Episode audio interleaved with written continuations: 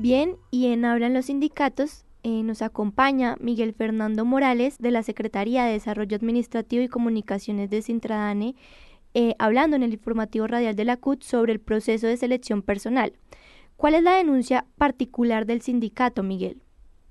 Sintradane denuncia que la administración del DANE decide cambiar el proceso de selección del personal operativo para contratación por prestación de servicios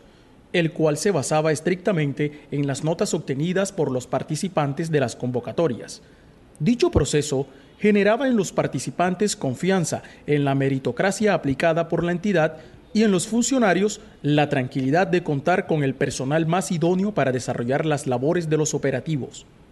Con el nuevo procedimiento, ahora denominado invitación pública, no existe un criterio unificado que garantice la selección del personal idóneo para desempeñar los diferentes roles operativos. Solo se requiere superar la mínima nota requerida para ser seleccionado para contratar.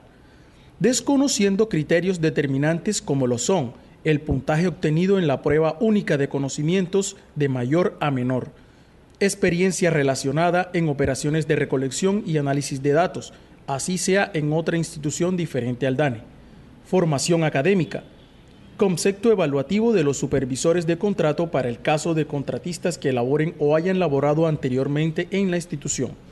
Según lo comunicado por la administración del DANE, es un algoritmo quien elige aleatoriamente los aspirantes que superen el mínimo de nota requerido, pero esto da la sensación para muchos de los aspirantes que es una elección subjetiva.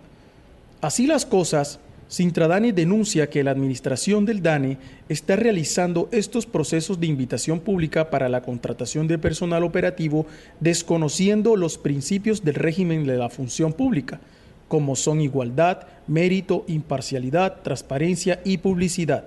¿Qué acciones adelanta Sintradane frente a este tema? Las acciones que Sintradane ha venido realizando sobre este tema es la solicitud directa a la directora Piedad Urdinola, para que garantice a quienes lograron y logren en las próximas convocatorias los mayores puntajes y que cumplan con los demás requisitos de experiencia y formación académica la contratación para los cargos a los cuales se postulan.